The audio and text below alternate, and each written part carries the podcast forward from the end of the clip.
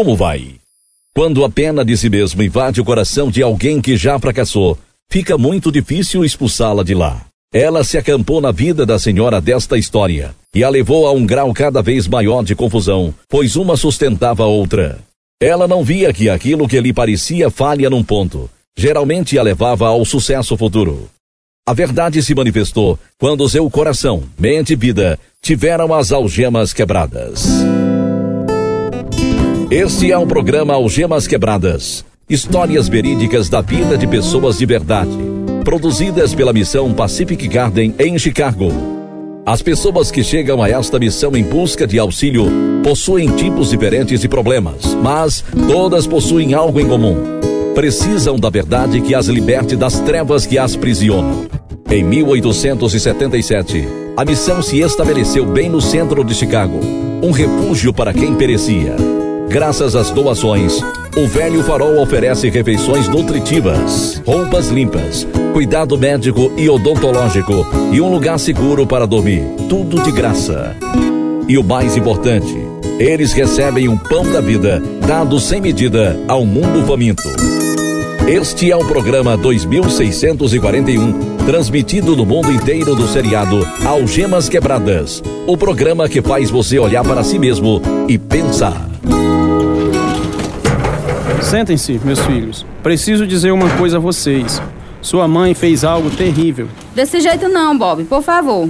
Por que não? Eles merecem saber o que você fez contra a nossa família. Não faça isso comigo. Como você pode ser tão mal assim? Eu? Mal? Foi você que destruiu o nosso casamento. O que tá acontecendo, pai? Sua mãe pediu divórcio. Ela tem outro homem. Divórcio? Odeio você por causa disso. Como nós vamos ficar? Não se preocupem. Vamos manter vocês fora disso. Pelo menos eu vou tentar ser civilizado. A moça nesta história tinha 15 anos quando o divórcio dos pais destruiu-lhe a família. Ela sempre fora a melhor aluna da escola e a melhor tocadora de trombone no concerto da escola e bandas de jazz. Estava ativa nos esportes, jogava basquete e foi até o campeonato estadual na corrida. Mas tudo mudou depois daquele dia fatídico. Esta é a história de como algo bom surgiu daquela tragédia. É a história verdadeira de uma senhora, a quem chamaremos Márcia, agora em Algemas Quebradas. Morávamos numa pequena fazenda a sudeste de Iowa. Uma família perfeita que ia à igreja todas as semanas. Meus pais não brigavam nunca. Por isso foi um choque para nós quando nos contaram que estavam se divorciando. Eu tinha cinco irmãos, mas três já tinham saído de casa, então eu era a mais velha da casa. Pela primeira vez na minha vida, me senti vazia e só. Um amigo muito querido do meu pai, o senhor Estevão, era uma das poucas pessoas com quem eu ainda conseguia conversar.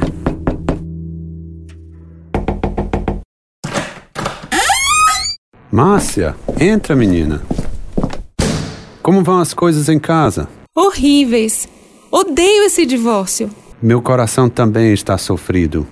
Tentei falar com sua mãe. Implorei a ela que parasse com isso, mas ela está irredutível. Como minha mãe pode fazer isso conosco? Puro egoísmo. E o seu pai, como está? Acho que ele tá bem. Ele não fala muito. Não deixa que isso lhe machuque, Márcia. Mas todo mundo já sabe. Morro de vergonha.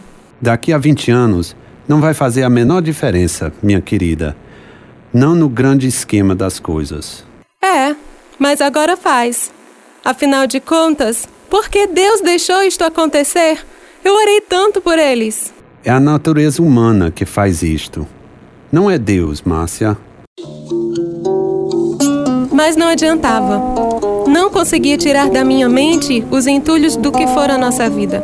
Cheia de raiva contra Deus e meus pais, perdi o interesse nos estudos e comecei a matar aulas. Até sair da banda. Estava jogando basquete um dia quando torci feio o meu joelho e acabei no hospital. Fiquei realmente para baixo. Como você está, querida? Acho que ainda tô dopada. Você estragou mesmo esse joelho. O médico disse que você vai precisar de outra cirurgia ano que vem. Legal! Como é que um pulo pode causar tanto estrago? Deve ter sido um pulo daqueles. Cadê meu pai? Ele vem mais tarde. A gente não quer se encontrar. Nem mesmo por mim? Não. Depois do que ele está fazendo, ele prometeu que não ia lutar pela guarda de vocês, mas está. Quero vocês juntos. Não dá, Márcia. Nunca mais. Sentia que a culpa era de Deus mais ainda, por tirar minha capacidade física e também o meu orgulho. Ninguém se importava com as minhas necessidades. A batalha pela guarda de nós três foi horrível. A intimação e as perguntas tornaram meu mundo cheio de trevas. Senti-me puxada em duas direções diferentes. O meu pai venceu a questão e ficou com a nossa guarda.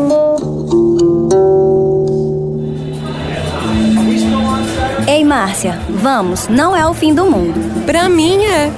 Mas você queria ficar com seu pai. É, mas também quero estar com minha mãe. E agora ele vai para tão longe. Você pode visitá-la. Você não entende. O que eu não entendo é essa mudança em você, sempre para baixo. É como se não adiantasse mais viver. Dá para entender? Vamos, deixe disso. Você foi eleita a líder da classe. Eu sei, tão com peninha de mim. Isto não é verdade. É sim, mas não me importo. Aliás, nada mais me importa. Quero só me embriagar. Depois da segunda cirurgia no joelho, fiquei com a perna no gesso o verão inteiro, o que só fez piorar minha atitude. Queria me vingar dos meus pais por destruírem minha vida, por isso me tornei autodestrutiva. Os médicos me davam um montão de remédios para dor, mas eu os tomava com álcool.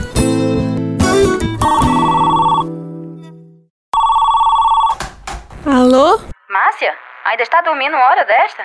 Não tenho outra coisa para fazer. Cadê o seu pai? Não sei. Eu tava dormindo. Já tirou o gesso? Já. Então, quero que venha morar comigo aqui. Estou preocupada com você. Tenho que fazer fisioterapia, mãe. Você pode fazer aqui. Mas as aulas já vão começar. Você estuda aqui. Acho que seu pai não está cuidando de você. Vou mandar a passagem de avião hoje mesmo. Passei seis meses com minha mãe, mas comecei a me sentir culpada por não estar com meu pai. Convenci a minha mãe a me mandar de volta para Iowa, mas não importava com qual dos dois estivesse, queria estar com o outro também. De seis em seis meses me mudava de um lado para o outro, o que me atrasava ainda mais nos estudos. Ao invés de culpar a Deus, comecei a culpar a mim mesma por não ser a tal. Comecei a beber mais ainda, e meu pai, ainda sofrendo com a separação, não notava nada. Não preciso do carro hoje à noite, Márcia. Pode usar. Obrigada, pai. Pra onde você vai? Só dar uma volta. Tome um dinheirinho. Pode ser que você precise colocar gasolina. Obrigada, pai. Às vezes, quando fico assim deprimida, dar uma volta me ajuda tanto. Se pelo menos você arrumasse um namorado, se casasse, tivesse filhos, sua vida seria melhor. Não acho que seja tão simples assim. A vida deve ser mais do que isso. Brevemente estarei indo para a universidade, se conseguir me formar.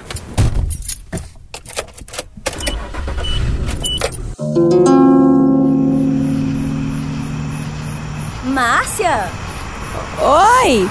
Olá, Jane! o que você está fazendo aqui sozinha no carro de seu pai? Uma festa! Somente eu e eu mesma! Quero uma cerveja? Não, obrigada. Ô, Márcia, por que está fazendo isso assim mesma? Ah, Fazendo o quê? Bebendo sozinha?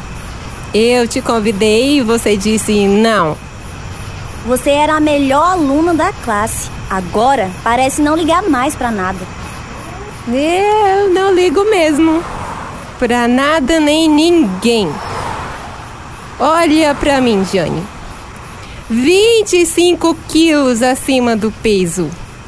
Adianta tentar? Vai ser melhor aproveitar a queda até o fim. Não acredito no que está acontecendo com você.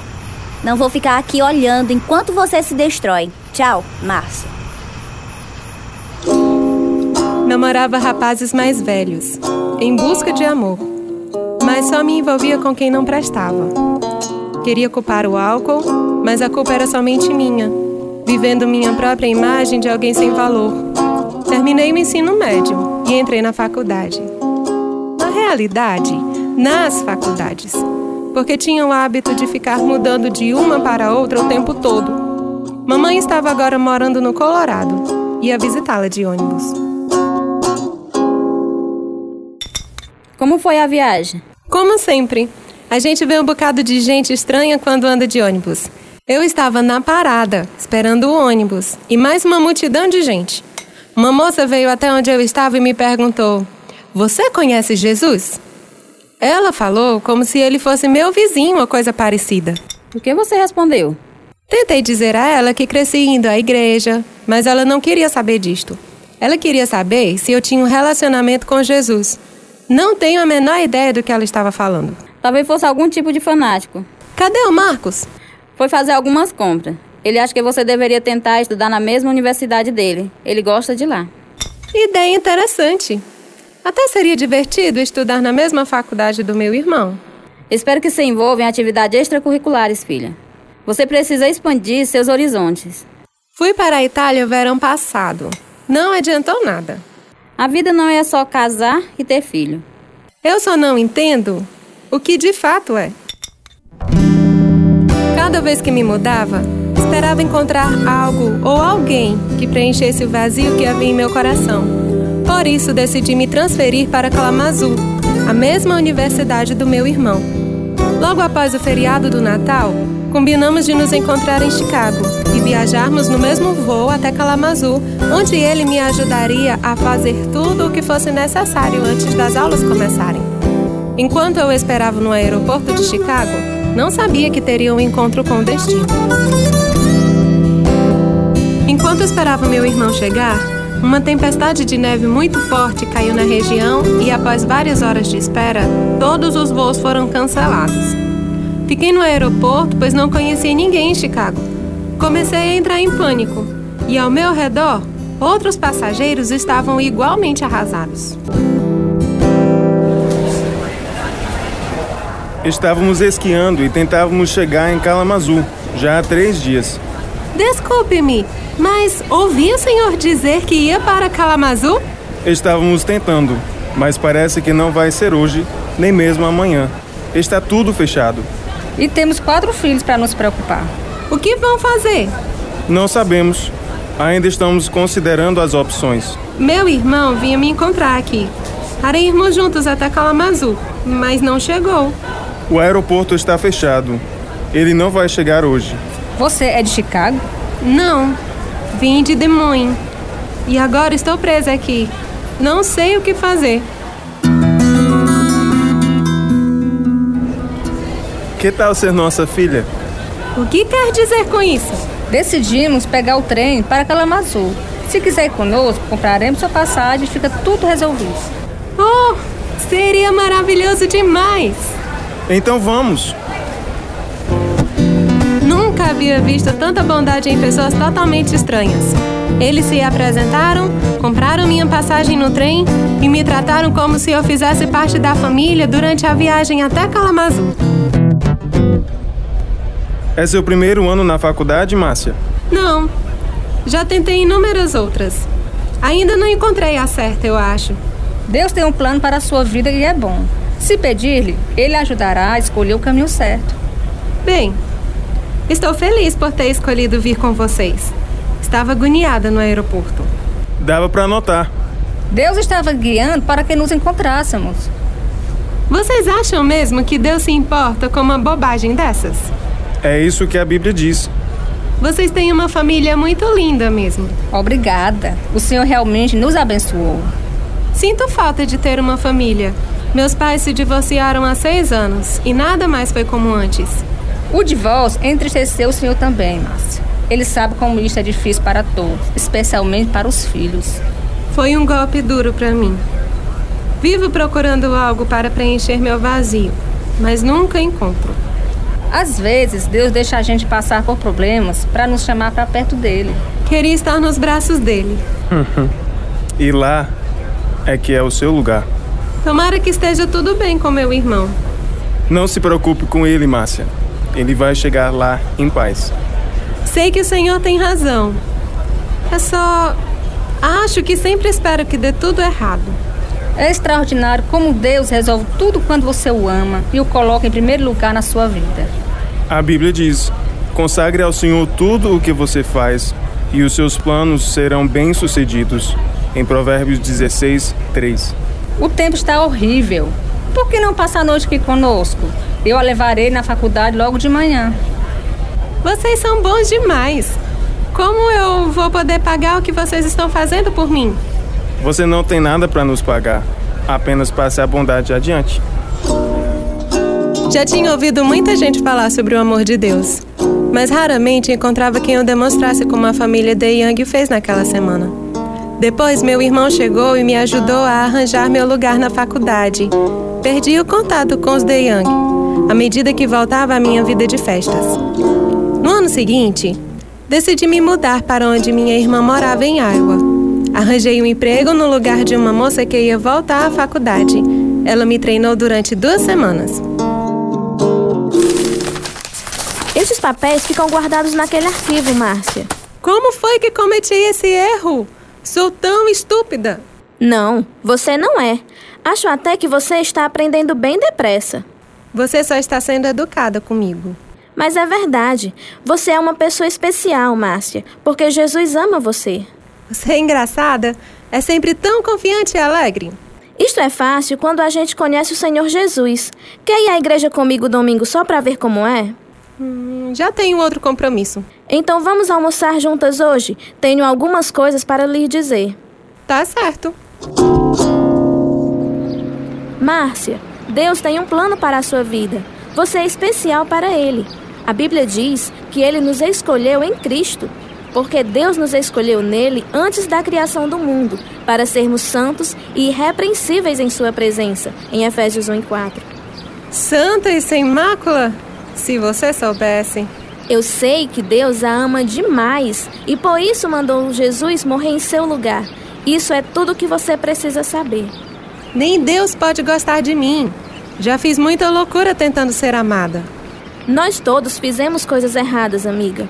Mas a boa notícia é que assim que você admite diante de Deus que fez uma grande bagunça na sua vida e pede-lhe que a perdoe, ele perdoa.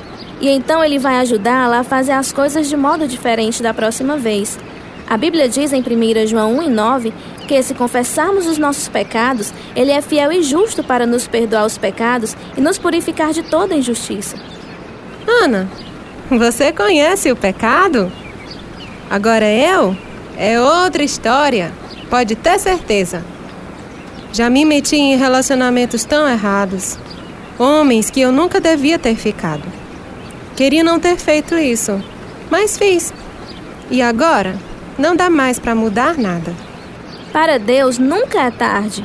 Você não pode mudar o passado, mas pode entregar a Deus o controle da sua vida, até mesmo o seu passado. Deus pode deixá-la mais limpa do que a neve. É preciso mais do que isso para me consertar. Vim de um lar desestruturado e o desastre já foi feito. Você acha que a sua vida não presta? Devia ter me conhecido antes de ter encontrado Jesus. Meu lar era um lugar de terror. Meu pai me molestava e minha mãe também. Talvez já estaria morta hoje. Talvez eu tivesse me suicidado se não fosse Jesus. Minha casa não era tão horrível assim. Mas eu já pensei em me suicidar. O ponto é: não importa o que você tenha feito, nem o que lhe fizeram, Jesus ainda ressuscita um morto.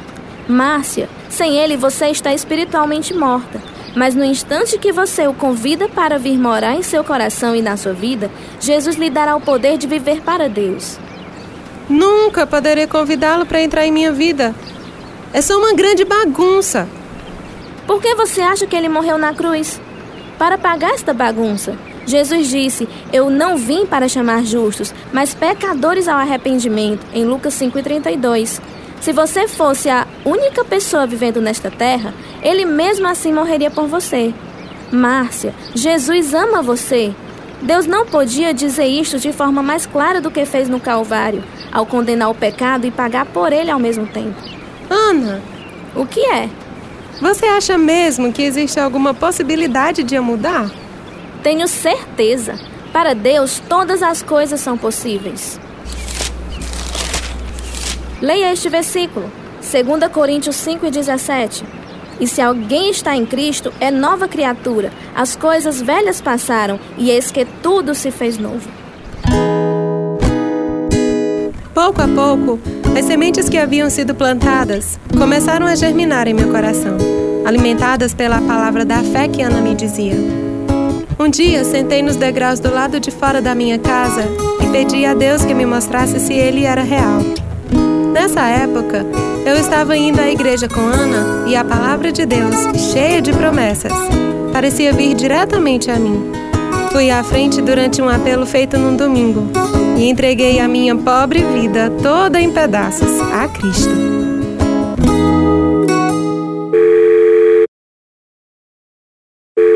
Alô? Senhora De Young?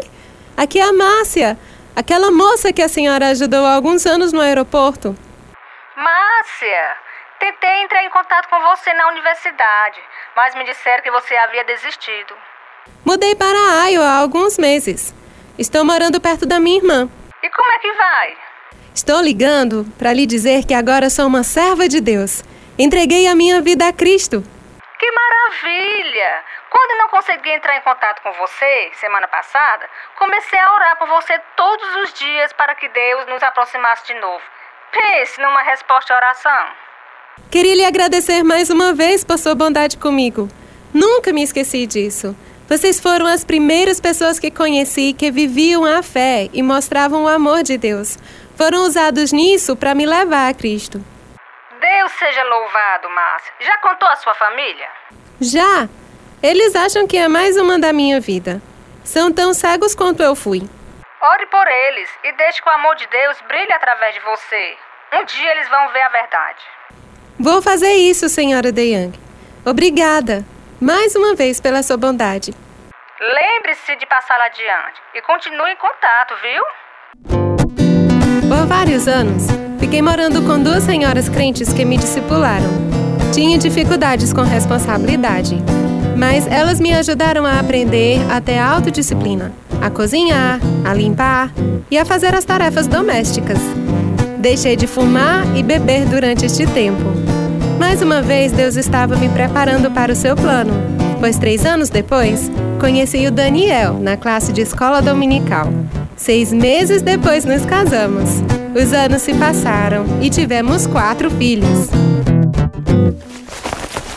O que é isso, Márcia? Presentes de Natal! Para cada um de nós! Os The Yanks mandaram. Seus amigos lá de Michigan? E pensar que os vi uma única vez. Mesmo assim, a bondade deles por mim continua. É mesmo, extraordinário. Devíamos planejar uma visita a eles, Daniel. Acha mesmo? Com certeza! Gostaria que os nossos filhos os conhecessem. Afinal de contas, eles foram um instrumento para que eu conhecesse Jesus Cristo. Quanto tempo faz desde que você os viu? Uns 20 anos? Quase. Mas os reconheceria onde quer que fosse. 20 anos é muito tempo, Márcia. As pessoas mudam. A gente sempre está em contato através de cartas e fotos. Sei, querida, mas é tão longe de onde estamos até lá, são 560 quilômetros. Mas vamos assim mesmo, Daniel. Talvez no próximo verão, tá bom? Planejamos um encontro num final de semana em 1998. Nossos filhos tinham entre 3 e 13 anos. Sentia-me apreensivo. Tinha medo que Márcia ficasse desapontada. Ela estava tão animada em ver os amigos que haviam restaurado a sua fé na vida e família e que também a amavam tanto, mas todos os meus medos foram sem sentido. Os meninos estão se divertindo muito. Eu também. Nada como os netos para nos manter jovens. Nunca vou poder explicar como foi importante para mim passar aquela semana presa pela neve na casa de vocês. Já estava a ponto de desistir de todos os valores importantes, mas então os conheci. Márcia, como foi que você e Daniel se conheceram? Ele estava fazendo uma peça na classe da escola dominical sobre o namoro cristão. Quase morri de rir. Ela ainda manga de mim. É preciso ter um senso de humor quando a gente se casa. Não é fácil para duas pessoas se darem bem no dia a dia. É preciso ter compromisso e colocar Deus em primeiro lugar. Se não for o Senhor o construtor da casa, será inútil trabalhar na construção. Salmos 127, 1. Deus me deu o melhor marido do mundo. Obrigada, querida.